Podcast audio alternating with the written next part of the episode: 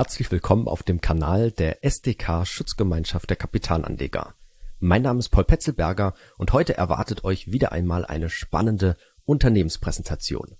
Zur groben Einordnung, die Veranstaltungen teilen sich immer in zwei Parts auf. Zu Beginn gibt es eine Präsentation seitens der Gesellschaft und dann im zweiten Part kommt es immer zur Fragerunde. Unsere Teilnehmer haben stets die Möglichkeit, viele Fragen und Nachfragen zu stellen. Also da könnt ihr euch definitiv auf einen spannenden und regen Austausch dann im zweiten Part des Videos schon mal freuen. Wir hoffen, euch gefällt dieses Format. Lasst uns gerne einen Like da und abonniert auch unseren Kanal. Und ganz wichtig, vergesst nicht, euch für Newsletter einzutragen, dass ihr dann bei zukünftigen Veranstaltungen gerne natürlich auch mal live mit dabei sein könnt und auch die Möglichkeit habt, selbst Fragen zu stellen. Nun aber viel Spaß mit der heutigen Unternehmenspräsentation. Dankeschön, Herr Petzelberger. Äh, vielen Dank, dass ich heute auch nochmal die Möglichkeit bekomme, mich in diesem Jahr oder die, die BayWa Ihnen äh, vorzustellen. Wir haben, waren, glaube ich, letztes Jahr zweimal dabei. Daher gehe ich schon mal au davon aus, dass einige von Ihnen die BayWa kennen. Ich werde nicht ganz zurückgehen und die BayWa en Detail erklären, sondern Sie kommen heute in den Genuss, ähm, ja, die unsere Zahlen relativ frisch präsentiert zu bekommen von mir. Wir haben Ende März unsere Zahlen für das Jahr 2021 ähm, der Börse präsentiert, dem Kapitalmarkt präsentiert. Diese Zahlen waren sehr erfreulich, vielleicht sogar etwas mehr als erfreulich, nämlich die besten in der Unternehmensgeschichte überhaupt. Aber darauf gehe ich gleich nochmal im Detail ein. Vielleicht ganz kurz zu Agenda. Wie habe ich sie aufgebaut für heute? Also einen kurzen Blick, Überblick über die BayWa werde ich geben für diejenigen unter Ihnen, die zum ersten Mal jetzt hier zuhören. Ähm, dann gehen wir auf die Highlights des Geschäftsjahres 2021 ein. Und dann werde ich in die einzelnen Segmente der BayWa eingehen und ähm, auch was zum Ausblick sagen und vielleicht was zum Markt. Ja, das werde ich bündeln hier unter drei. Im Appendix sind noch viele Zahlen, falls da noch Fragen offen sind und andere Themen zur Aktie, die wir gerne im Detail auch diskutieren können. Ich fange jetzt mal mit der Eins ein, nämlich mit dem Überblick über die BayWa und das ist eigentlich ein ganz wichtiges Chart, um ungefähr ein Gefühl zu bekommen, wer oder was ist die BayWa. Sie sehen hier auf der linken Seite rund 20 Milliarden Umsatz im Jahr 2020-21, den wir erreicht, erzielt haben. Ähm, die BayWa besteht aus drei Grund Säulen, das sind die Geschäftsfelder Energie, Agrar und Bau. Das, sind, äh, das ist die DNA der BayWa, diese drei Geschäftsfelder. Hier kommt natürlich gleich die Frage auf, wie passen die denn überhaupt zusammen? Ähm, was ist der Hintergrund? Das ist ähm, ja schnell erklärt. Die BayWa wird nächstes Jahr 100 Jahre alt. Sie sehen das Thema Agrar mit 60 Prozent am Umsatzteil. Das ist der Ursprung der BayWa. Ähm, man hat ähm, den, den Handel mit Getreide gestartet vor knapp 100 Jahren und, ähm, sage ich mal, die Versorgung der Landwirte auch mit Betriebsmitteln. Das ist so das Kerngeschäft der BayWa und aus dieser Funktion heraus und aus dem Netzwerk heraus, das sich daraus herausgebildet hat, hier vor allem in Süddeutschland, kamen die anderen Funktionen dazu. Der Landwirt benötigte nämlich auch für seinen Stall und für seine Häuser Baumaterialien und so kam das Geschäftsfeld Bau dazu und irgendwann später musste das alles geheizt werden und so kam das äh, Geschäftsfeld Energie hinzu, nämlich die Distribution von Heizölen, Pellets und so weiter. Interessant ist, dass eigentlich diese drei Geschäftsfelder sich äh, über Jahrzehnte jetzt ähm, gehalten haben, standgehalten haben, auch viel, viel Marktdruck, den wir mal hatten und wo immer wieder gerade Investoren und Analysten gesagt habe, warum trennt ihr euch nicht von dem einen oder anderen äh, Geschäftsfeld und fokussiert euch nicht, fokussiert euch auf ein Geschäftsfeld, ist das nicht äh, besser? Ähm, wir haben immer dagegen gesprochen, wir haben immer gesagt, ein diversifiziertes Geschäftsmodell, das hilft, vor allem in Krisen und das zeichnet sich aus. Und äh, ja, das macht die BayWa aus. In diesen Geschäftsfeldern selber haben wir unheimlich viele Adaptionen und Anpassungen gemacht, jeglicher Art. Das hat sich über die Jahrzehnte natürlich entwickelt, aber im Kern sind es einfach diese drei Geschäftsfelder. Und ähm, jetzt zeige ich Ihnen mal auch, wie sich die letzten fünf Jahre entwickelt haben. Ich habe schon äh, vorausgesagt, äh, der Umsatz ähm, ist einer der höchsten überhaupt mit rund 20 Millionen.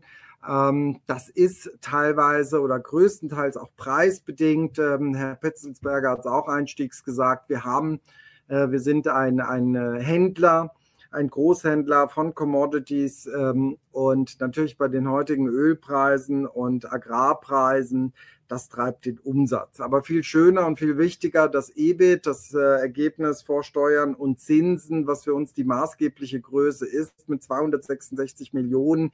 Das ist ein Plus von knapp 26 Prozent, also ein signifikanter Anstieg. Und noch schöner ist, und darauf werde ich dann später stärker eingehen, dieser Einstieg ist tatsächlich in allen Geschäftsfeldern erreicht worden. Ähm, das sieht man hier auch auf eins weiter, das operative EBIT. Das ist also das EBIT ohne unseren Aktivitäten sonstige und ohne unsere Aktivitäten im Forschung- und Entwicklungsbereich, ähm, was uns eigentlich ja nur Geld kostet, wo man investiert. Und es gibt ein Segment, das nennt sich sonstige, wo wir die Holdingkosten bündeln, ähm, was man den operativen Segmenten nicht zuordnen kann oder möchte. Und wenn man das, sage ich mal, ausgrenzt, dann ist das jetzt wirklich das reine operative EBIT mit 367 Millionen, ähm, also auch genauso stark gewachsen ähm, wie das EBIT nach den äh, genannten Kosten. Die Dividende für jeden Aktionär sicherlich einer der, der, der wesentlichen Kriterien, Entscheidungskriterien für ein Investment oder nicht. Ähm, ja, das kann ich Ihnen jetzt schon verraten. Sie sehen ein bisschen an der Entwicklung so diese 5-Cent-Schritte. Das ist äh, typisch für die BayWa. Ähm, wir haben keine, keine richtige Dividendenpolitik, dass wir sagen, wir haben eine Ausschüttungsquote von XY Prozent, sondern es gibt so diesen, die, die Maßgabe zu sagen, naja, eine Dividendenrendite von 3 Prozent sollte möglich sein. Ähm, und ähm, ja, das wird irgendwo bei 1,05 liegen, wenn die Hauptversammlung das äh, entsprechend bewilligt, wovon ich aber ausgehe. Ähm, und wenn ich dieses Chart 20 Jahre zurückführen würde, würden Sie sehen, dass eigentlich die BayWa jedes Jahr eine Dividende gezahlt hat. Die BayWa ist ein äh, Dividendenaristokrat, so nennt man das ja auch gerne, ähm, stetig Dividende gezeigt, fast, äh, gezahlt. Ähm, bis auf wenige Jahre war sie vielleicht stabil, sonst immer in kleinen Schritten erhöht worden. Und heute bei einem IPS von 1,66, da freuen wir uns ein, eine Dividende von 1,05 Euro an unsere Aktionäre auszuschütten. Gehen wir weiter. Ich habe ja, eingangs gesagt, äh, ich habe von Süddeutschland gesprochen und ähm, die BayWa, wie der Name schon sagt, Bayerische Wagenvermittlung. Es hört sich immer alles ein bisschen äh, ähm, ja, altertümlich an und sehr Bayernlastig. Ja, ähm, das war es auch mal, das ist richtig, aber seit 2008 ähm, und deswegen habe ich dieses Chart hier nochmal ganz bewusst gewählt. Äh, das ist nämlich der, der die, die Amtszeit von Herrn Professor Lutz, der auch nächstes Jahr dann zu dieser Zeit, sprich zum 1. April, das Zepter an Herrn Pöllinger, seinen Nachfolger, übergeben wird. Herr Pöllinger ist mittlerweile seit drei Jahren bei der BayWa im Vorstand und äh, zuständig für die operativen Themen Agrar, Energie und Bau. Ähm, dann wird das Zepter also in einem Jahr übernehmen. Aber was ich hier zeigen will, ist eigentlich die Entwicklung äh, in dieser Amtszeit von Herrn Professor Lutz von 2008 bis 2021. Ähm, Sie sehen, wie äh, in 2008 gab es 38 Tochtergesellschaften in neun Ländern. Wir sind mittlerweile bei 522, äh, 522 Tochtergesellschaften in 50 Ländern. Da sind sehr viele Projektgesellschaften drunter, die werden aufgemacht, auch wieder geschlossen. Das gehört zum Projektgeschäft bei den erneuerbaren Energien. Darauf komme ich aber später nochmal zu sprechen. Trotz allem ist das ein gehöriger Anstieg. Und äh, mehr als 60 Prozent des äh, erzielten Ergebnisses der BayWa kommt eigentlich aus dem Ausland. Ja? Das ist ähm, also nicht mehr so, dass die BayWa oder das Bayern ähm, der bestimmte Standort für das Ergebnis der BayWa ist. Sie sehen hier auch unsere strategischen Stoßrichtungen und die Kernziele bis 2025. Ähm, das große Ziel Das heißt, in drei Jahren ist ein EBIT von 400 bis 450 Millionen zu erzielen. Ich glaube, wir sind da auf bestem Weg. Ähm, das wird vor allem durch das Thema erneuerbaren Energie kommen, auch durch das Thema Spezialitäten. Das ist der Handel mit Getreide und mit so spezifischen Getreidesorten, komme ich später nochmal drauf zu sprechen. Ein großer Augenmerk ist natürlich auch auf das Thema Klima und äh, nachhaltige Aktivitäten. Ähm, bei der BayWa gesetzt worden. Hier ist man sehr bedacht, ähm, einen Großteil der Geschäfte aus, ähm, ja, aus nachhaltigen und grünen Themen zu erwirtschaften. Jetzt soll es das mal gewesen sein, der Überblick äh, über, über BayWa, ein, ein, ähm, ja, ein Händler, ein Logistiker und ähm, ein Stück weit ein Projektentwickler. Das ist eigentlich das, was uns ausmacht. Ich glaube, das sind alles so Schlagworte, da kann man sich ähm, einiges und vieles drunter vorstellen. Aber wenn ich jetzt auf die einzelnen Segmente eingehe, äh, wird das für Sie sicherlich klarer, was ich hier meine und was wir in diesen Segmenten ähm, für, an Aktivitäten verrichten. Äh, und das werde ich Ihnen jetzt am Hand des Geschäftsjahres 2021 vorstellen, auch kurz dann auch immer mit einem Ausblick und mit ein paar Aussagen zu den Märkten generell. Fangen wir an. Ich habe es ein paar Mal schon angesprochen, das Thema. Oh, jetzt habe ich mich vertan. Hier kommen nochmal die Highlights. Die haben wir aber alle schon gesehen. Die überspringe ich. Ja. Ähm, kommen wir auf die Geschäftsentwicklung in den einzelnen Segmenten. Das Geschäftsfeld Energie besteht aus den zwei Segmenten regenerative Energien und Energie. Regenerative Energie ist ein Segment, das ähm, ja unter dem Zepter von Herrn äh, Professor Lutz, unserem Vorstandsvorsitzenden, ähm, aus Nichts geschaffen worden ist vor knapp zwölf Jahren. Ähm, da war einfach das Bestreben, dass man gesagt hat, naja, wir sind ein, ein Händler, wir sind hier in den Regionen tätig, wir haben den Zugang zu den Landwirten, wir haben den Zugang äh, in den Gemeinden. Das ist äh, vielleicht für uns ein Thema. Und so fing das an, dass wir uns als Solarmodulhändler positioniert haben. Heute sind wir einer der größten Solarmodulhändler Europas. Ähm, wir sind auch mittlerweile einer der größten Projektierer weltweit. Wir, was wir machen, wir richten Wind- und Solaranlagen weltweit ähm, und verkaufen die. Wir richten die, wir stellen die, wir nennen die Strategie Boot, Build, Own, Operate, Transfer. Ähm, und am Ende verkaufen wir diese Anlagen. Wir haben hier auch einen kleinen ähm, Schwenk jetzt gemacht, dass wir auch vermehrt Anlagen in eigenen Bestand halten werden äh, in der Zukunft. Drei Gigawatt sind bis 2025 vorgesehen. Schauen wir uns ganz kurz mal an, wie das Geschäft im Jahr 2021 gelaufen ist. Ähm, ja, Sie sehen 22 Prozent Wachstum, ein Anstieg im Ergebnis, im Umsatz ein Anstieg von 61 Prozent. Ähm, wo ist dieser Unterschied zwischen dem Umsatz, äh, starken Umsatzanstieg und dem Ergebnisanstieg? Einerseits ähm, da wir in diesem Jahr sehr stark von den Solarmodulhandel profitierten. Das ist ja ein sehr auch starkes umsatzstarkes Geschäft. Andererseits, Sie sehen rechts, wir haben eigentlich 162 Millionen erwirtschaftet, ja, äh, bereinigt um Kapitalbeschaffungskosten und Sonderabschreibungen. Ich will da jetzt nicht in Detail äh, eingehen, ähm, aber man kann sagen, normalerweise mit dieser Sonderabschreibung, die wir jetzt einfach auch mal genutzt haben in einem guten Jahr für eine Biogasanlage und den Kapitalmaßnahmen, die wir hier vollzogen haben bei der BayWa wäre das Ergebnis noch höher. Die gute Nachricht ist, ähm, wir haben für das Jahr 2022 oder bereits im Jahr 2021 ganz bewusst äh, gesagt, wir müssen nicht alle Projekte gleich verkaufen. Wir können hier auch äh, einen Teil in, ins nächste Jahr übernehmen. Das haben wir gemacht. Das heißt, der Ausblick für 2020 ist sehr positiv. Wir werden hier ähm, ein sehr gutes Ergebnis erzielen. Wir haben im Jahr 2021 rund 612 Megawatt an Leistung im Projektgeschäft erreicht, erzielt.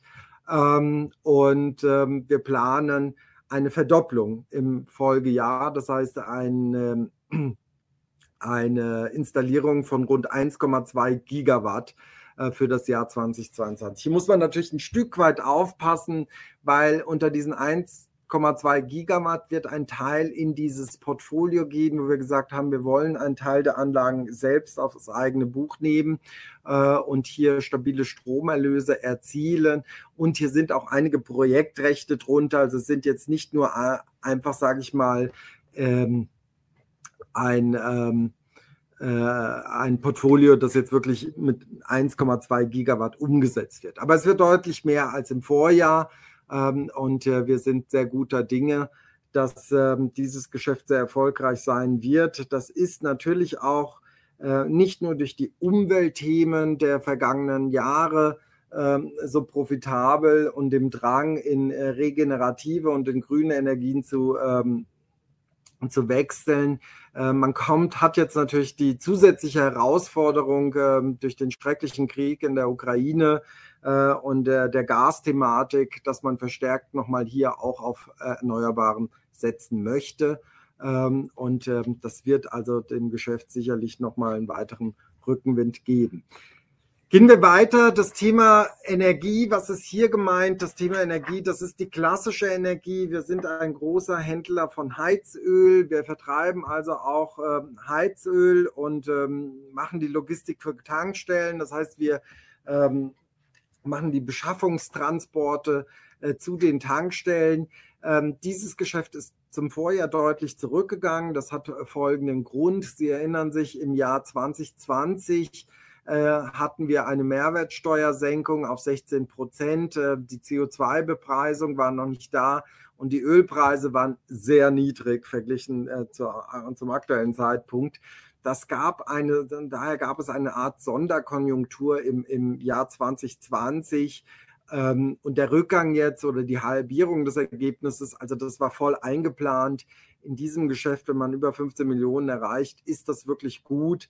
Ähm, also trotz äh, dieser, dieser harten Zeiten sind wir gut unterwegs, aber auch, weil wir frühzeitig den Trend erkennt, erkannt haben nach Holzpellets. Wir haben hier das Geschäft ähm, weiter ausgebaut. Ähm, das heißt, der Handel mit Holzpellets wird zu einer der tragenden Säulen. Wir haben daneben noch ein Geschäft, das wir in der BMS bündeln. Das ist die BayWa Mobility Services, das heißt äh, die Thematik Elektroladestationen, das heißt ähm, die, die Ladesäulen, die Sie sehen, das ist auch ein Thema für die BayWa, der Aufbau solcher Ladesäulen, äh, die Tankkarten, die dazugehören, ähm, ein Geschäft, wo wir uns auch positionieren und für die Zukunft viel Potenzial sehen. Und Sie sehen auch einfach hier diesen Shift, ja, wie man von diesen klassischen ähm, schwarzen Energien, sage ich mal in Anführungsstrichen, in, in grüne Energien ähm, wechselt. Kommen wir zu dem nächsten Geschäftsfeld, das sich aus vier weiteren Subsegmenten äh, besteht.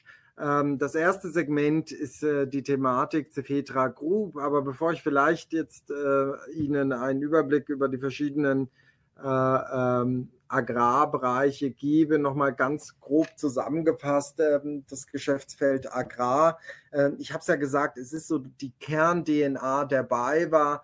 Das heißt, der Getreidehandel, das Lagern des Getreides, ähm, das Prüfen, das äh, Säubern, Trocknen und die Weitervermittlung äh, an Verbraucher, beziehungsweise wir wir ähm, sammeln das Getreide seitens der Landwirte auf und wer sind unsere Kunden? Das sind große Nahrungsmittelhersteller wie Nestlé und, und äh, viele weitere. Ähm, das heißt, es ist ein reines B2B-Geschäft für uns ähm, und ähm, ja, der absolute Kern der war. Ähm, und äh, das Segment Cefetra äh, vielleicht mal als erstes, das ist eigentlich der internationale Handel mit Rohstoffen bei der BayWa. Ähm, hier geht es äh, um den Handel mit Spezialitäten. Was ist hier gemeint? Das sind Hülsenfrüchte, hochproteinhaltige Getreidesorten, äh, Hopfen, äh, Stärkeprodukte, sogar Fischfutter äh, und auch die klassischen Getreidesorten, das heißt Getreide, Mais und Soja. Das ist der Handel bei der Cefetra. Die Cefetra ist ein ähm, Logistiker. Sie sehen hier auch das Schiff da oben, was es ein bisschen symbolisieren soll. Also im Gegensatz zu dem Handel hier in Bayern oder bei uns in, im Inland äh, läuft hier das Geschäft etwas anders. Das sind große Mengen, die bewegt werden weltweit. Wir sourcen größtenteils auch in, in Südamerika und ähm, ähm, diese, diese, diese Mengen werden dann ähm, für, auch für die Futtermittelindustrie nach Europa gebracht. Ähm, und das ist ein Stück weit ein Desktop-Business. Also das heißt, äh, die, die Kollegen sind Getreidehändler, sie sehen Positionen auf der einen Seite der Welt und äh, Positionen auf der anderen und äh, matchen die zusammen. Und deren Aufgabe ist aber auch die Logistik dahinter. Das heißt, die Beschaffung dieser äh, Getreidesorten von rechts nach links. Wir haben keine eigenen Schiffe, sondern das sind natürlich gecharterte Schiffe. Aber das ist die Thematik von dem Unternehmen. Und ähm, warum wir im Jahr 2021 äh, in diesem Bereich sehr profitieren äh, und auch weiterhin profitieren, ist äh, vielleicht ähm, ein Aspekt, der ein Stück weit traurig ist, dass wir nicht in Russland und auch in der Ukraine aktiv sind. Äh, das sind für uns nicht die klassischen Sourcing-Felder und es wurde oft, wurden oft gefragt, ähm, ist denn nicht die Ukraine, das ist doch die Kornkammer Europas, ähm, warum macht ihr da nicht Geschäfte äh, oder in Russland? Und äh, war das Geschäft dort schon immer, und ich darf hier meinen Vorstandsvorsitzenden zitieren, ähm, nicht stabil genug. Ja, es gab schon immer den Gedanken, was passiert, wenn Herr Putin mal aufsteht und schlechte Laune hat. Ähm, und ich habe das damals gar nicht so ernst genommen, aber es bewahrheitet sich jetzt.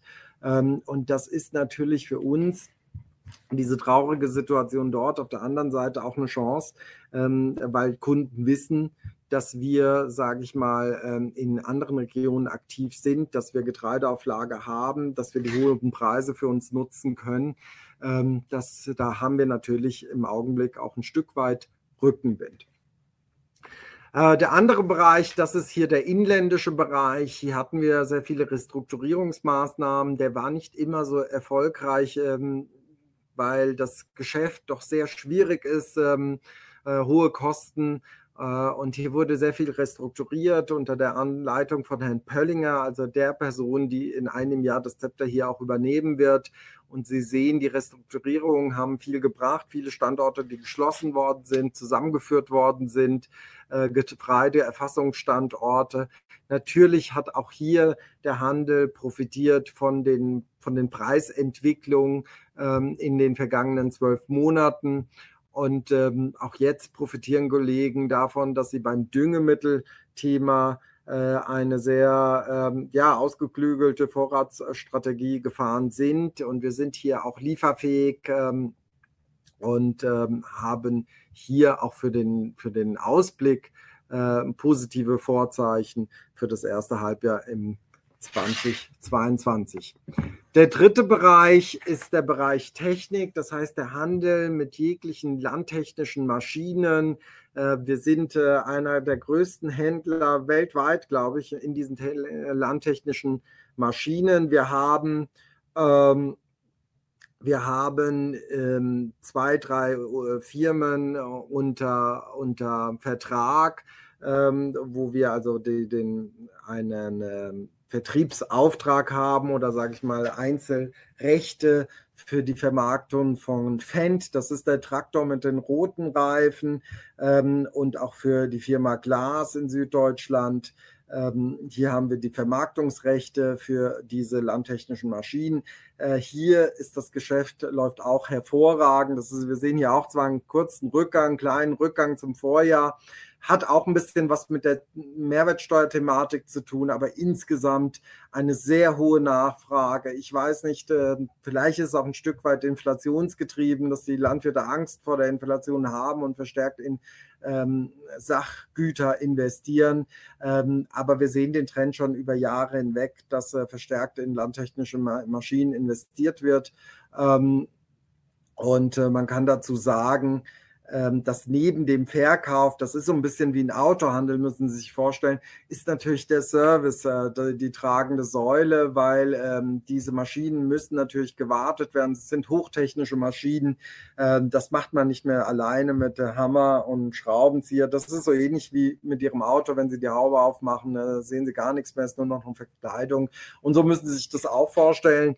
Und das Servicegeschäft ähm, durch den hohen Verkauf der letzten Jahre ähm, profitiert natürlich auch ähm, von dieser Thematik.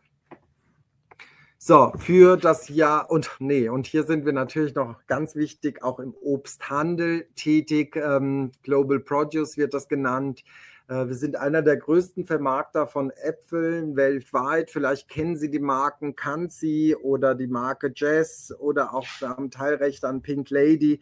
Äh, das nächste Mal, wenn Sie im Supermarkt sind und diese kleinen Bappel auf den Äpfeln äh, sehen, schauen Sie mal, dann denken Sie an die BayWa. Wir ähm, handeln mit diesen Äpfeln weltweit, aber nicht nur mit Handeln mit Äpfeln, sondern auch mit tropischen Früchten, das heißt Avocados, Mangos, Zitrusfrüchte.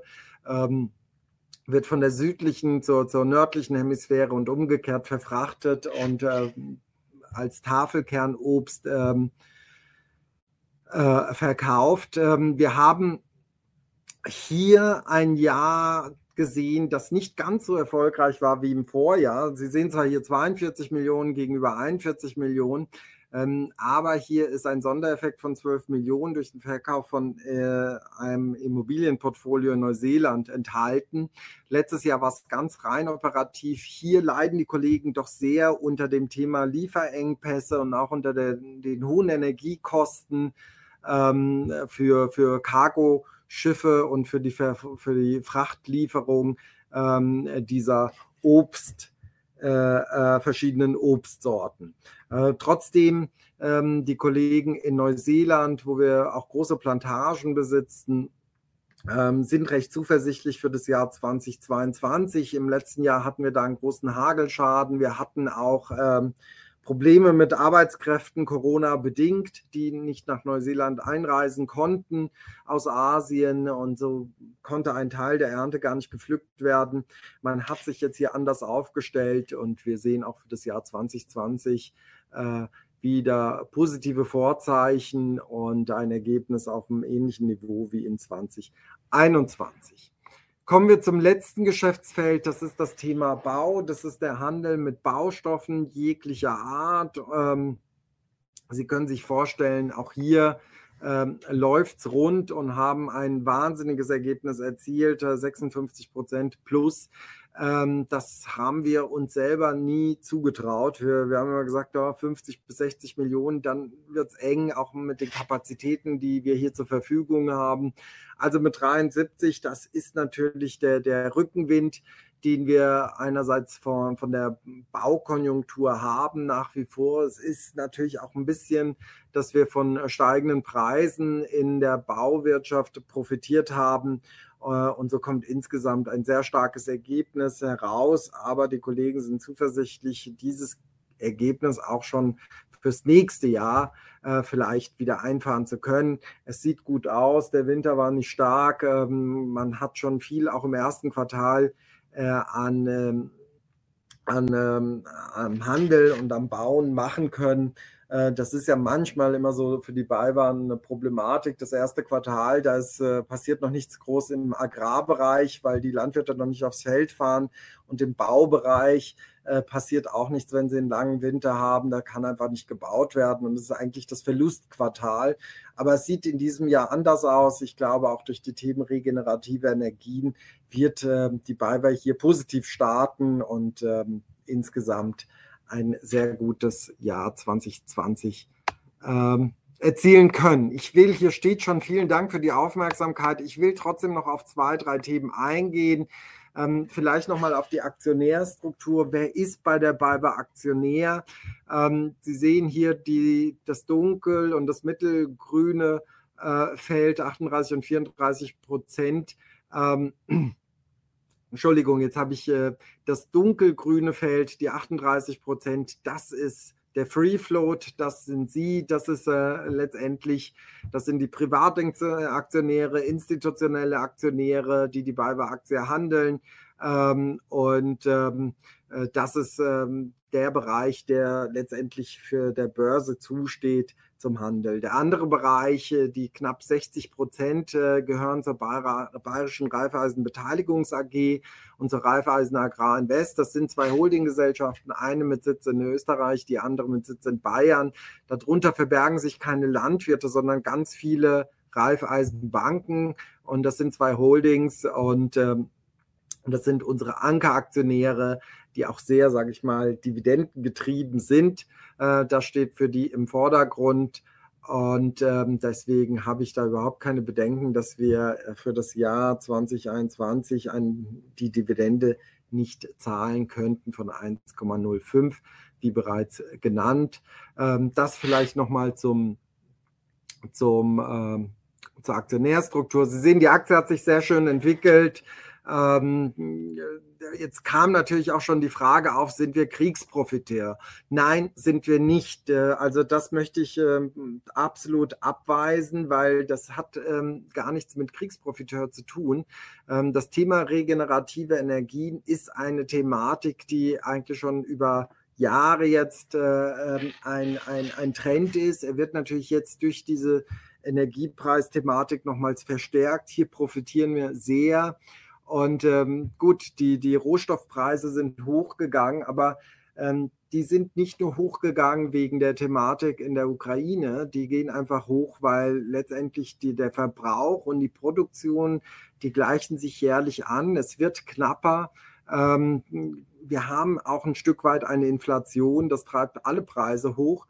Ähm, und das konnten wir natürlich für uns auch einfahren und ähm, hier das in einen Gewinn ausweisen. Aber ich glaube, was wichtig ist und warum die BayWa so interessant ist, es ist, wir bedienen Grundbedürfnisse, das heißt Agrar, Energie und Bau. Es sind drei The Kernthemen. Ähm, und äh, momentan in der aktuellen Situation mit der Inflation, mit einer ja, kriselnden Weltwirtschaft, äh, kommt man dann doch wieder darauf zurück, dass das vielleicht äh, ein sichererer Hafen ist, in, in diese Bereiche zu investieren. Und dafür eignet sich die BayWa relativ gut. Ähm, und das ist der Grund, dass der Kurs auch ähm, ähm, gut angenommen worden ist über die letzten Monate. Ähm, und äh, ja, wir hoffen, es bleibt so. Und das soll es jetzt erstmal gewesen sein. Und ich würde Ihnen jetzt gerne die Möglichkeit geben, Ihre Fragen zu stellen. Herr Radegic, vielen Dank für diese spannende Präsentation. Ich denke, man hat klar gesehen, die Geschäfte brummen und ja, nicht nur beim Umsatz, auch beim Ergebnis eine deutliche Steigerung. Ich denke, auch bei der Dividende wäre sicherlich eine größere Erhöhung als 5 Cent möglich. Aber klar, da geht es natürlich auch immer um Kontinuität. Vielleicht bekommen wir da auch noch ein paar Fragen rein, weil Herr Radetsch hat es schon eingeläutet. Jetzt starten wir mit der Fragenrunde. Wir haben auch schon einige Fragen ähm, die hier eingereicht wurden, auch von vielen, die ja sehr treu auch immer bei unseren Unternehmenspräsentationen dabei sind. Aber jetzt einfach nochmal die Einladung an alle, also grob die nächsten 20, 25, 30 Minuten haben wir den Chat geöffnet. Gerne Fragen stellen. Jetzt ist die Zeit dafür. Und ja, wir starten jetzt direkt mal rein. So, Herr Radejic, ein Teilnehmer weist darauf hin. Es ist ja nicht sehr schwer, sich vorzustellen, ja, zerschlagen ist immer ein hartes Wort, aber wenn man die einzelnen Bereiche beispielsweise jetzt separat an die Börse führen würde, dass es natürlich einen enormen Wert heben würde. Siemens fährt ja eine ähnliche Strategie, wird hier erwähnt. Also gerade so ein bisschen diese Thematik Konglomerat versus Flottenverband, also kleine flexible Schiffe. Gibt es Überlegungen, möglicherweise eins oder mehrere Segmente auch eigenständig an die Börse zu führen? Nein, es gibt äh, vorerst keine Überlegungen. Es gibt das, äh, den Bereich äh, erneuerbaren Energien, äh, wo wir durch eine Kapitalerhöhung einen Partner mit aufs, ins Boot genommen haben. Da sind 49 Prozent der Anteile an einen Partner geflossen, die EEP in der Schweiz der Hintergedanke und äh, der Grund für diese äh, Beteiligung war letztendlich, dass man gesagt hat, man möchte mehr Projekte stemmen, man möchte einige Projekte ins Buch nehmen, äh, man möchte sich hier nochmal weltweit ganz anders positionieren. Dafür haben wir Kapital benötigt. Wir haben für die 49 Prozent 530 äh, Millionen erhalten. Jetzt können Sie sich leicht ausrechnen, dass für 100 Prozent, wenn Sie einen Mehrheitsanteil hätten, äh, das deutlich über eine Milliarde wert wäre. Nur der Bereich erneuerbare Energien. Und aktuell heute ist vielleicht die BayWa mit 1,3, 1,4 Milliarden äh, äh, an Market Cap äh, ähm, ausgestattet. Also Sie sehen, da schlummert noch sehr viel Potenzial. Ähm, und das ist der einzige Bereich, wo man mal mit diesem Gedanken gespielt hat. Soll man das machen? äh, ist hier ein Börsengang ein, eine Option. Man hat es vorerst ausgeschlossen. Ähm, man wird das äh, die nächsten Jahre sicherlich nicht angehen. Ich glaube, momentan haben wir auch nicht das ideale Börsenumfeld. Aber in dem Bereich, sage ich mal, in drei, vier, fünf Jahren, ähm, ja, will ich auch nicht sagen, ist es völlig ausgeschlossen. Aber vorher ist es ausge vorerst ist es ausgeschlossen, auch für die anderen Themenbereiche. Ähm, wir nehmen das hin mit dem Konglomeratsabschlag, den wir tatsächlich durch die äh, Investoren und durch die Aktionäre manchmal bekommen. Ähm, aber ich muss Ihnen sagen, ich bin äh, jetzt ein Jahr, über ein Jahrzehnt äh, bei der BayWa und äh, es ist nicht immer von Nachteil, ja, verschiedene Geschäftsmodelle zu fahren. Ähm, so fahren Sie relativ sicher auch in, in Krisenzeiten, in guten und in schlechten Zeiten ähm, weil wenn das eine Geschäft mal etwas schwächer läuft, kompensiert es das andere und letztendlich ist das ja das, was man immer gelernt bekommt. Äh, für die Aktienstrategie ein diversifiziertes Portfolio, da kann ich nur sagen, Sie können sich auch eine BayWa-Aktie kaufen, das ist dann auch diversifiziert genug und äh, damit haben sich auch Kosten gespart. Und aktuell scheinen ja sogar mehrere ja, Geschäftsfelder gut zu laufen bei der BayWa. Also gar nicht so der ausgleichende Faktor, sondern es befeuert sich eher ein bisschen, habe ich so das Gefühl. Wir bleiben mal bei diesem ganzen Energiebereich. Wir haben jetzt einige weitere Fragen.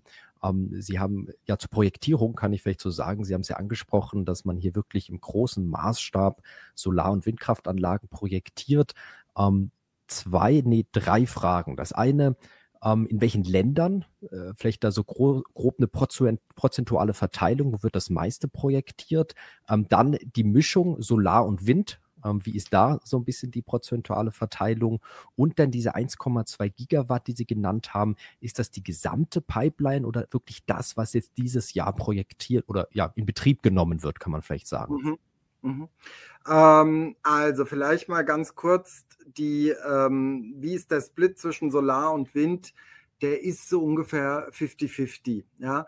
Ähm, das kann dann mal in einem Jahr, kann das eine stärker sein als das andere. Also dieses Jahr war natürlich auch das Thema Solar sehr stark, äh, auch durch den Handel. Aber wenn Sie mich fragen, wie ist das Ergebnis ähm, so aufgebaut, dann kann man sagen, 40 Prozent kommen durch den durch die Projektierung mit, äh, mit dem Handel äh, mit Solar, ähm, 40 Wind und dann ist sicherlich nochmal 20 Prozent des äh, Gewinns äh, in, sage ich mal, in so einem Durchschnittsjahr ähm, hängt von, ähm, äh, von dem Handel mit Solarmodulen äh, ab. Ja, also das wäre der Split. Ähm, wir sind überwiegend, ähm, und das ist ja auch schon mal hier betont worden von mir, ähm, in Europa tätig oder dort, wo wir die Assets halten und die Anlagen auch aufs eigene Buch nehmen werden. Das ist äh, überwiegend in der EU.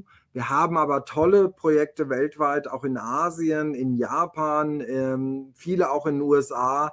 Ähm, und das wechselt natürlich auch. Das ist, äh, das ist äh, ein, ähm, ja, wie soll man sagen, das ist ein, ein lebendes Geschäft. Äh, in einem Jahr ähm, kann die USA mal ein sehr starker Gewinnbringer sein. Im nächsten Jahr ist es dann Holland und Deutschland.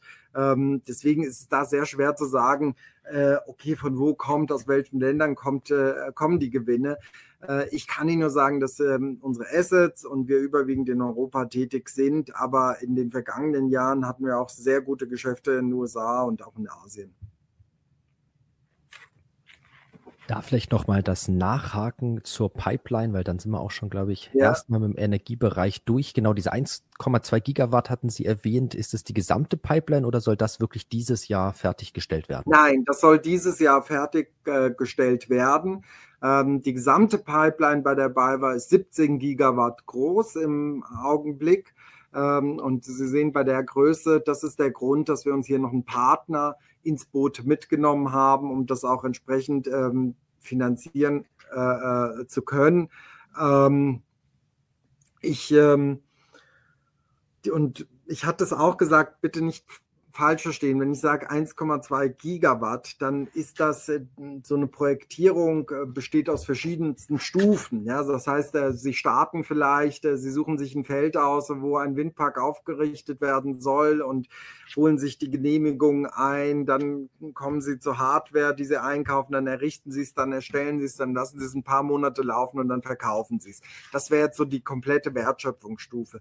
Es gibt bei uns auch Geschäfte, oftmals sogar Wertschöpfungsstufe, wo nach der Wertschöpfungsstufe zwei oder drei ähm, verkauft wird. Oder erst bei Wertschöpfungsstufe drei, sage ich mal, da hat schon eine andere Firma die Genehmigung und den Platz und alles eingeholt und dann übernehmen wir, ja, errichten noch die, die, die Windparks oder die Solarparks und verkaufen es.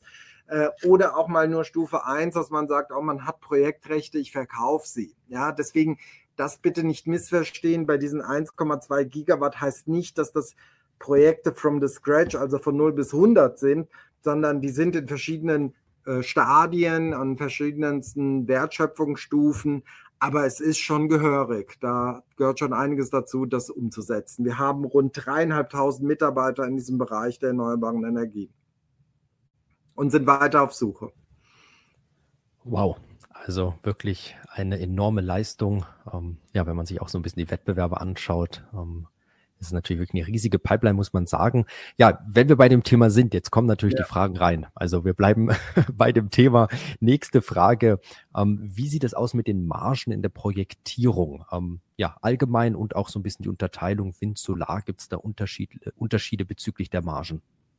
Ja, natürlich äh, ein Handelsunternehmen, äh, das ist ja, wir haben einen Riesenumsatz, ich habe es ja gesagt, 20 Milliarden, wir gehören mit diesem Umsatz zu einer der größten Unternehmen deutschlandweit, nach Umsatz gemessen zu den Top 50 Unternehmen. Die Margen und die Gewinne sind natürlich beim Handelsunternehmen ganz anders. Und das ist äh, auch zu sehen, vor allem hier im Solarhandel und in der Projektierung äh, im Handel selber, wenn sie Module vertreiben, äh, sind die Margen wesentlich geringer als in der Projektierung und wenn sie ganze Parks verkaufen. Also wir reden bei der Projektierung von EBIT-Margen von 5 bis 8 Prozent ähm, und äh, beim Handel selbst äh, reden wir eher von Margen zwischen 1 bis 3 Prozent. Ja. Sehr spannend. Ich hätte jetzt sogar gedacht, dass es sogar noch höher ist, aber klar, im, im Unterschied zum Handel natürlich schon eine enorme Differenz. Ähm, zwischen Solar und Wind wurde noch ganz speziell gefragt. Ähm, ist da auch ein Margenunterschied? Was ist lukrativer?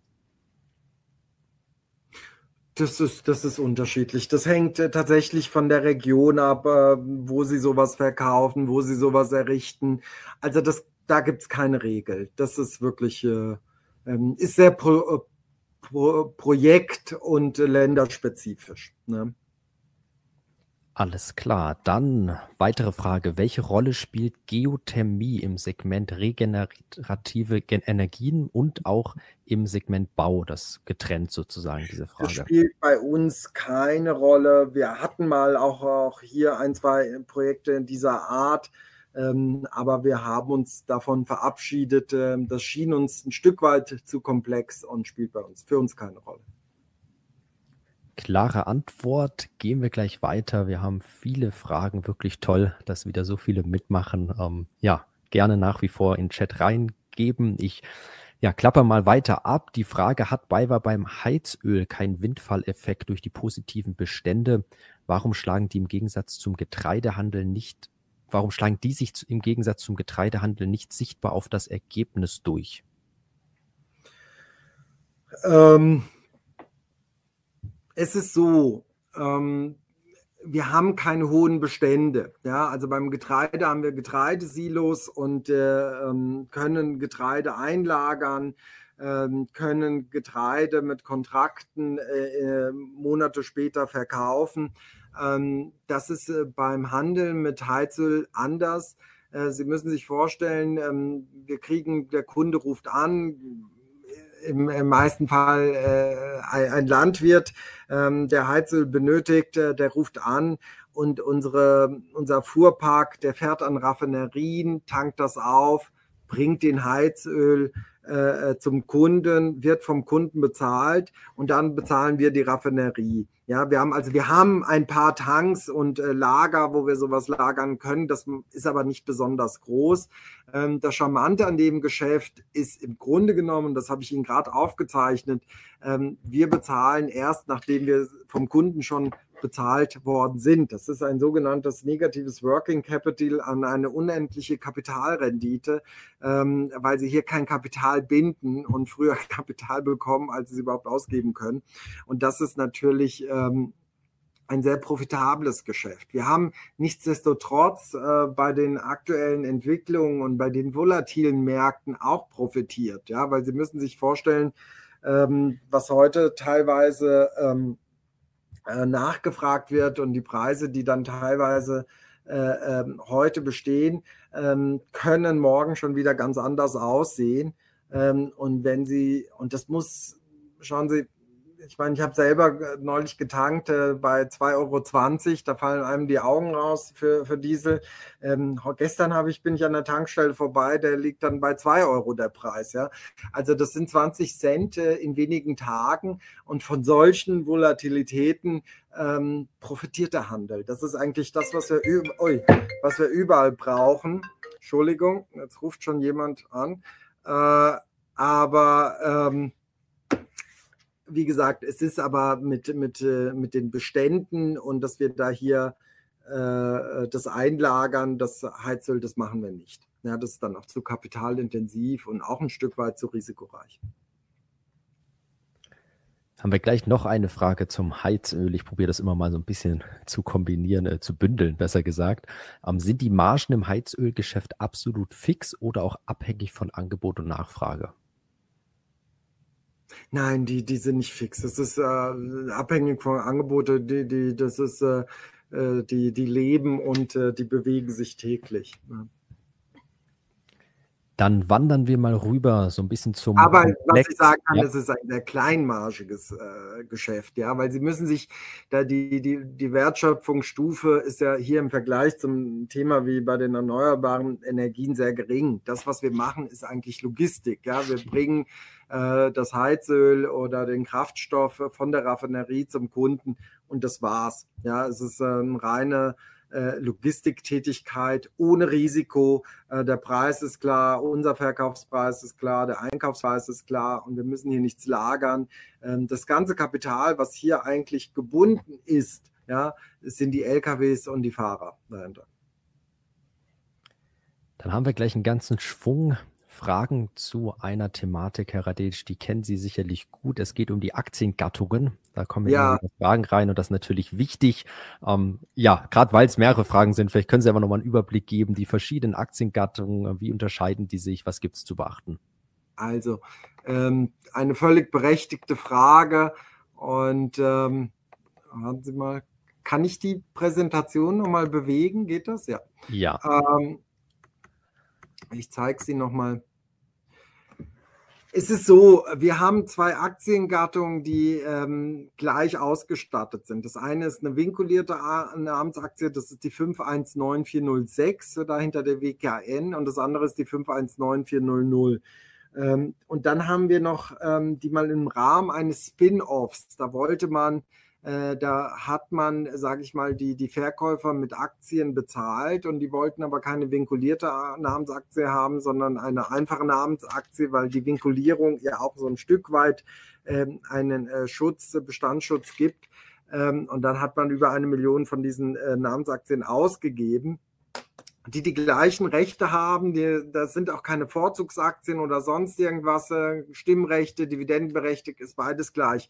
Das Einzige ist, wenn Sie sich für die Aktie interessieren, ich kann Ihnen nur raten, die vinkulierte Namensaktie zu äh, handeln, die 519406, weil das ist die liquidere. Davon gibt es 32 Millionen Stück und von der anderen nur etwas über eine Million und die ist nicht so liquide. Auch die Preise sind da unterschiedlich. Das gleicht sich zwar immer wieder an, ja, ähm, aber ähm, für, für, für ihre Zwecke, für unsere Zwecke ist die vinkulierte Namensaktie die entscheidende. Super, wichtige Information. Gut, dass wir das auch nochmal abgeklappert haben. Dann kommen wir zum Vorstandswechsel, ja, Wechsel, weiß ich nicht, doch, Wechsel kann man eigentlich schon sagen. Ja, Sie haben es erwähnt, Herr Radejic, Herr Pöllinger wurde frühzeitig designiert mhm. und äh, ganz persönliche Frage, ob Sie ihn, Herrn Pöllinger, schon kennen, ähm, mit ihm schon in Kontakt standen. Ich nehme mal an, ja, er ist ja schon im Vorstand.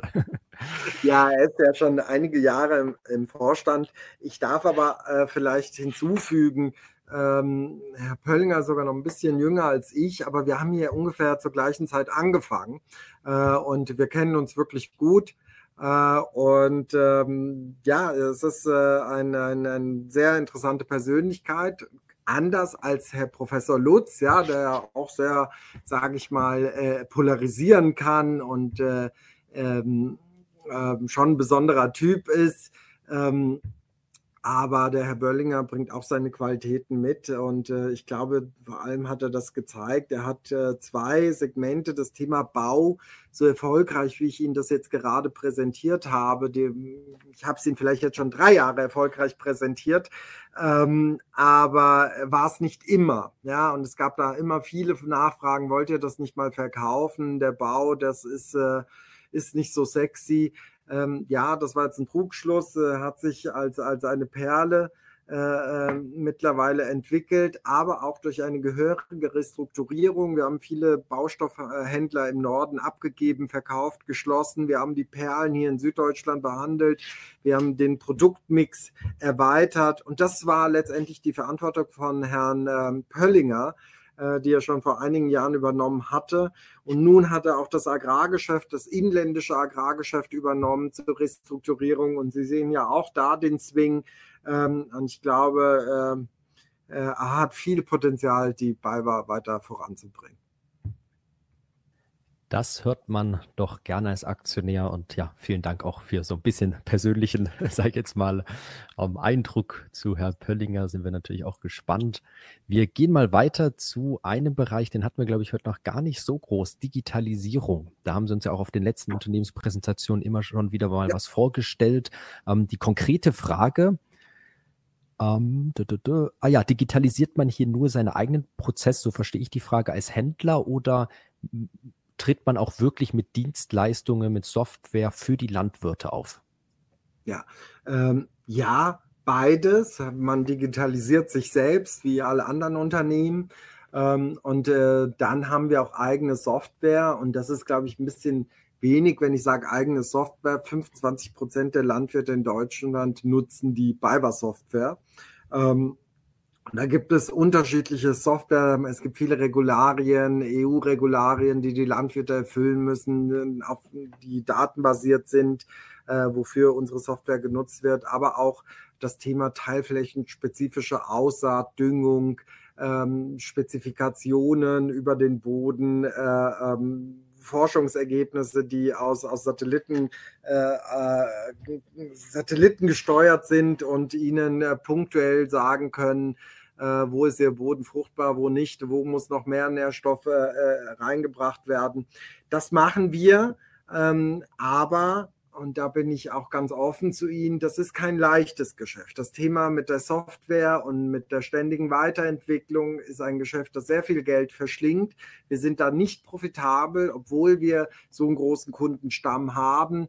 Ähm, das ist eher eine Thematik, wissen Sie, das müssten Sie über Deutschland äh, hinaus skalieren, vielleicht auch mit zwei, drei Leuten Unternehmen zusammengehen und das wirklich profitabel zu machen. In diesem Jahr ähm, äh, haben wir sogar eine Sonderabschreibung auf Sold, äh, alte Software vorgenommen. Ähm, also wir sind hier im Markt sehr gut positioniert. Das ist für uns ein ganz wichtiges Thema und die Landwirtschaft ist äh, digitalisierter, als man überhaupt denkt. Äh, ich nenne immer wieder das Beispiel gerne von äh, ja, von den Kindernbüchern, wo sie immer so diesen Landwirt äh, mit, mit Strohhut und äh, äh, auf dem alten Traktor sitzen sehen. Äh, das ist wirklich nicht so. Ähm, fast jeder zweite Traktor, den wir ausliefern, fährt autonom. Äh, man muss aus rechtlichen Gründen hinter dem Steuer stehen, äh, sitzen, aber ähm, eigentlich fahren die Dinger, Dinger ganz von alleine, spurgenau, neben jedem Grashalm mit, den sie da einstellen. Das ist furchtbar interessant. Und ähm, ja, manchmal sage ich, äh, sind die deutschen Landwirte viel weiter als das Silicon Valley in den USA. Die proben noch. Ja, sehr spannend. Ich kombiniere mal zwei weitere Fragen. Ein Teilnehmer hat gut zugehört. Sie hatten ja erwähnt, dass die Aktie, oh, ja, das so dargestellt, durchaus ein Stabilitätsanker ist, gerade so in der aktuellen Zeit. Und jetzt wird nochmal spitz auf Knopf ähm, nachgefragt. Sehen Sie denn die Aktie eher als Stabilitätsanker oder als Wachstumsunternehmen? Also die BayWa besser gesagt. Und dann vielleicht damit kombiniert auch die Frage, ein Teilnehmer führt an KGV von 30, das ist ja doch, ähm, schreibt er, recht hoch. Ähm, wie sehen Sie da mittelfristig die Entwicklung? Ich denke, passt vielleicht auch so ein bisschen zu dieser Wachstumsthematik mhm. dazu. Ja, also ich meine, ähm, äh, in, in, in der Fachsprache redet man von einem Low-Better-Stock. Wir sind ein, ein äh, im, im Normalfall eine Aktie, wenn der Markt äh, stark steigt, steigen wir nicht so stark mit. Und umgekehrt, wenn der Markt stark fällt, ja, fallen wir nicht so stark mit. Das hat auch ein Stück weit mit der Aktionärstruktur zu tun. Ähm, das hat äh, ein Stück weit mit den verschiedensten Geschäftsfeldern zu tun. Aber langfristig gesehen, also ich, ich sehe, ich hatte vor kurzem mal, wurde ich interviewt hier für die Mitarbeiterzeitschrift und für die Mitarbeiteraktie für das Mitarbeiteraktienprogramm und da hm, kam auch diese Frage auf, äh, ähm, für wen eignet sich die BayWa-Aktie? Und ich kann da nur sagen, die eignet sich für alle. Das ist ein langfristiges Investment, ähm, wo, wo sie vielleicht die BayWa nicht benötigen, ist, wenn jemand äh, kurzfristig handeln will und heute rein und morgen raus. Dafür ist die BayWa einfach nicht geeignet. Da gibt es andere Unternehmen, die, die, da können sie mehr äh, äh, Rendite erzielen als mit der Aktie von der BayWa. Also langfristig gesehen, es ist eine Wachstumsaktie. Ähm, und ich glaube, und da möchte ich gleich auf das Thema KGV eingehen. Schauen Sie, ähm, Unternehmen wie eine Encarvis oder, oder andere Unternehmen in diesem Bereich mit äh, den regenerativen Energien, die haben ein deutlich wesentlich höheres KGV, als wir es haben. Äh, ähm, wir sind eben das wird dann wieder bei uns ein Stück weit zurückgeholt durch vielleicht auch diese langweiligen Geschäftsfelder wie Baustoffe. Ja. Ähm, aber ich glaube, ähm, ich bin ich bin auch nicht so ein Fan von diesem KGV, ja, weil das ist so Interpretationssache. Ja, ähm, ich meine, KGV von 30 ist, ist nicht niedrig, da haben Sie vollkommen recht. Aber wenn man sich dann doch überlegt, das Thema Digitalisierung, ähm, das Thema Forschung, wo wir viel Geld investieren, ähm, unseren eigenen Marktpositionierung weltweit. Ich rede hier nicht nur von Deutschland. Wir sind in, in Deutschland sowieso die Nummer eins im Agrarhandel. Wir gehören unter den Top 10 Agrarhändlern weltweit.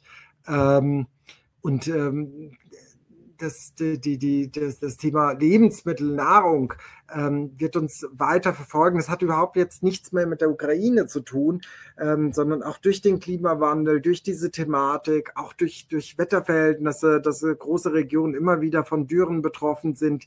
Das ist ein Markt, der weiter wächst und weiter nachgefragt wird. Ähm, und daher muss ich sagen, ja, wir sind auch ein Wachstumsunternehmen und meines Erachtens nach ist dann auch ein höheres KGV berechtigt. Wenn wir vielleicht schon so bei diesem Themenkomplex sind, ähm, ja, ich meine so ein bisschen Kennzahlen, ja, KGV kann man da sicherlich auch einordnen. Ja. Ein Teilnehmer fragt, ob Sie noch etwas zum Goodwill und zur Eigenkapitalquote sagen können. Also, ähm, ich weiß jetzt nicht, bei, beim Goodwill was Sie da jetzt genau meinen, da müssen Sie sich äh, ein bisschen präziser ausdrücken. Ich kann zur Eigenkapitalquote sagen, die liegt bei 15 Prozent. Das ist äh, vielleicht ein bisschen zu niedrig. Wir schauen zu, da auf 20 hochzukommen. Das ist das Ziel. Ähm, eine, ähm, ein Net Debt, also eine Nettoverschuldung zum EBITDA für ein Handelsunternehmen von 3,5 bis 4. Das sind eigentlich so die Größen, ähm, die wir erzielen wollen. Aber man muss das auch immer ins Verhältnis setzen. Wissen Sie, wir haben jetzt zum Ende des Jahres oder im, Normalfall Ende des Jahres zum Bilanzstichtag 31.12 ich sag mal, da haben wir den Bauch voll. Ja, weil, warum? Dann decken wir uns ein für die, ähm, für die neue Saison. Wir haben Düngemittel, wir haben Getreide. Ähm, wir sind, äh, starten wieder mit neuen Projekten in, bei den Regenerativen. Und das treibt natürlich ähm, äh, die, die Eigenkapitalquote runter. Ja, wenn ich jetzt diese Sachen verkaufe, ja, Getreide und so weiter, ähm, dann steigt automatisch auch die Eigenkapitalquote. Ne? Aber es ist äh, so, dass wir auf 20 hochkommen wollen. So, Lob und Dank im Chat. Ja, vielen Dank. Also ich würde sagen, die äh, ganz klar, die Veranstaltungen wären auch nur halb so schön, wenn wir das hier nicht gemeinsam gestalten würden. Ja, auch, dass Herr Radegic heute wieder mit dabei ist. Wir freuen uns natürlich wenn diese Veranstaltung gut ankommen. Und für alle, die es noch nicht kennen, gerne auch mal auf unserem YouTube-Kanal vorbeischauen. Da laden wir nämlich viele Unternehmenspräsentationen hoch, aber auch viele andere Videos. Also wer es noch nicht kennt, einfach mal bei YouTube SDK die Anlegergemeinschaft anschauen, äh, eingeben und dann gerne da auch mal vorbeischauen. Wir haben so die großen Themenblöcke durch. Wir haben jetzt noch so zwei, drei einzelne Fragen. Ich würde sagen, dann gehen wir jetzt in Endspurt rein. Ähm, die konnte ich jetzt nicht so zuordnen, sind teilweise auch ein bisschen speziell. So, ich muss mal kurz hochscrollen. Ja, wer vermarktet denn das Obst und das Gemüse ähm, für oder von den deutschen Supermärkten? Also wir vermarkten ähm, die, die, die, die Rewe äh, und auch die Lidl sind alles unsere Kunden. Ja, die Schwarzgruppe, äh, das sind unsere Kunden, wo wir Obst äh, vor allem ähm, an, an, an diese Handelsketten verkaufen. Ähm, und ähm, ja, das machen wir. Ähm, beim Obst und Gemüse oder Fruchtgemüse, also Tomate ist zum Beispiel ein Fruchtgemüse, aber beim Getreide, das, das endet ja nicht im Supermarkt, das endet dann bei den Mühlen oder eben bei den Ernährungs Ernährungsmittelkonzernen. Ähm, und das ist natürlich kein Supermarktthema. Hm. Stichwort, Stichwort Working Capital, haben Sie das auch in den anderen Handelsbereichen wie Technikhandel, Baumarkt oder Solarmodulhandel? Nein, leider nicht. Also das ist, äh, wäre wär, wär es schön, wenn wir das überall hätten. Ähm, nein, also bei, das ist auch dann der Grund zum Thema Eigenkapitalquote. Diese Quote ist ja gedeckt mit, mit Vorräten ähm, und ähm, wir müssen uns da schon dann auch eindecken mit ähm, den unterschiedlichsten ähm, ha Handelswaren, die wir eben äh, weltweit handeln. Ähm, und äh, da ist es nicht so leicht, ein negatives Working Capital zu erzielen. Working Capital ist für uns wichtig. Wir sind ein Handelshaus äh, und ähm, ja, das ist auch dann entsprechend zu berücksichtigen. Ne? Sie haben es nochmal erwähnt, die Beiweis global, international tätig und die Frage, Stichwort Lieferketten, würde ich das so ein bisschen einordnen. Die hohen ähm, Frachtraten belasten ja. die, die dabei war. Ja, also gerade im Obsthandel, wo wir ja sehr viele Früchte aus Südamerika oder aus äh, der südlichen Hemisphäre importieren, ähm, das ist schon belastend, weil ähm, sie müssen hier ganze Containerschiffe äh, chartern, äh, nur einzelne Container, das ist sehr schwer, weil einfach die Verfügbarkeit dieser Container gar nicht mehr vorhanden ist. Einerseits durch Corona tatsächlich, dass, äh, dass viele der, der, dieser Fahrzeugführer erkrankt sind äh, oder die Mannschaften, dass alles äh, stecken geblieben ist ähm, und so es äh, zu Lieferengpässen kam. Und natürlich die hohen Energiepreise führen dazu, dass diese Frachtkosten ähm, stetig höher werden. Ja? Ähm, und das belastet also gerade diesen Obsthandel äh, sehr.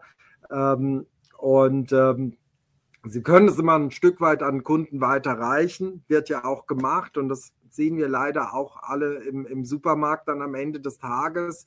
Und das ist einfach eine Kette von ähm, unterschiedlichen äh, äh, ähm, ja, Bewegungen, äh, die man berücksichtigen muss. Aber ähm, das ist das Geschäftsfeld was, oder das Segment, was am meisten darunter leidet. Bei den anderen Themen haben wir es ganz gut im Griff und ähm, konnten diese Thematik Lieferengpässe eigentlich im wahrsten Sinne des Wortes ganz gut umschiffen bisher. Hm. So, ja, wir sind im Endspurt. Ich sehe noch zwei Fragen. Da hätten wir, wie hat die BayWa-Diskussion im Januar 2022 über den zweiten Nachtragshaushalt 2021 aufgenommen? Ach Gott, das ist. Also diese Frage würde ich jetzt mal zurücksetzen. Die ist äh, sehr politisch und ich glaube, die, die, die dürfen Sie mir jetzt auch, äh, das, da glaube ich, bin ich der falsche Ansprechpartner dafür. Und wir haben noch eine gute Frage. Ich denke, das ist die letzte. Ansonsten nochmal hier in den Chat ähm, ja, schreien, reinschreiben, wenn ich doch was ganz Wichtiges noch vergessen habe. Aber jetzt zur letzten Frage. Beschäftigt sich BayWa Agrar auch mit Tee? Hier sind die Endkunden vielleicht nicht so preissensitiv, ähm, ausgenommen Tee-Kampagne-Kunden. Nein, also Tee ist bei uns noch nicht im Portfolio. Äh, aber jetzt, wo Sie es sagen, ich finde es eigentlich ganz interessant. Vielleicht nehme ich das mal auf und sage es Herrn Pörlinger. Da haben wir ein neues Wachstumsfeld hier neues identifiziert. Sehr gut. Super. Ja, meine sehr geehrten Damen und Herren, wir sind durch. Ich denke, wir sind auch gut in der Zeit, hatten viele spannende Themen. Herr Radegic und Baiwa sind ja auch kann ich sagen, freuen wir uns sehr ab und zu immer mal wieder da. Ähm, gern natürlich auch auf der Investor Relations Seite vorbeischauen. Ich denke, ja, direkte Nachricht, Mail an Herrn Radejic und das Team ist selbstverständlich auch immer möglich. Herr Radejic, vielen Dank. War sehr ja. spannend heute mal wieder.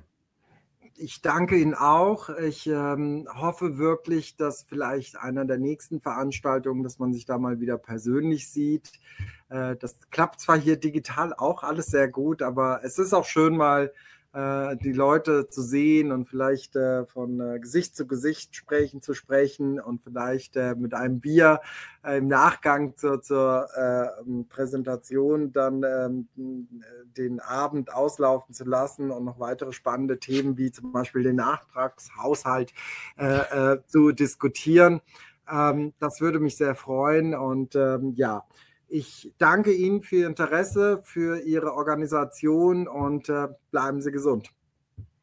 Ich schließe mich an, das mit dem Nachtragsbier, nee, anders war es, Haushalt, egal, das behalten wir uns auf jeden Fall mal im Hinterkopf und werden wir dann schauen, dass wir das vielleicht auch mal angehen. Ja, vielen Dank. Ähm, gern bei den anderen Unternehmenspräsentationen mal reinschauen. Es kommen jetzt wirklich viele, viele spannende Unternehmen und dann darf ich sagen, bis zum nächsten Mal nochmal vielen Dank, dass Sie heute mit dabei waren.